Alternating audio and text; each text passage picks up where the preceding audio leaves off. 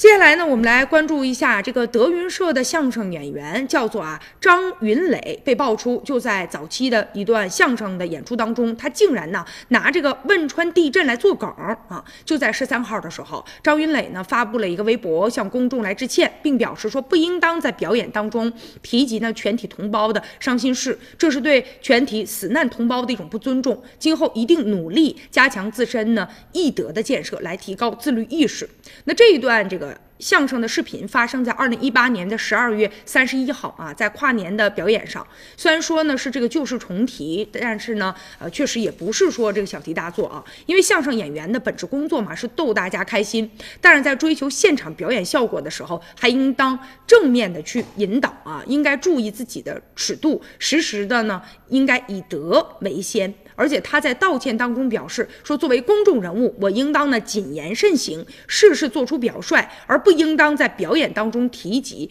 全体同胞的伤心事，这也是对全体呢死难同胞的一种不尊重。二百多字的这个道歉声明一出，现如今的网友也是呢分成两部分啊，一部分人认为他的行为呢无法容忍，另外一部分人认为对于呢知错能改的人，应当呢留有一定的宽容。网友呢也表明说，其实呢在德云社里面啊，像。如此调侃的人也不仅仅只有他一个人，然后其他人的这些视频呢、素材呀，也被大家相继的就挖出出来了啊，所以这个事儿确实也蔓延成呢一个关乎于德云社的啊一些内容。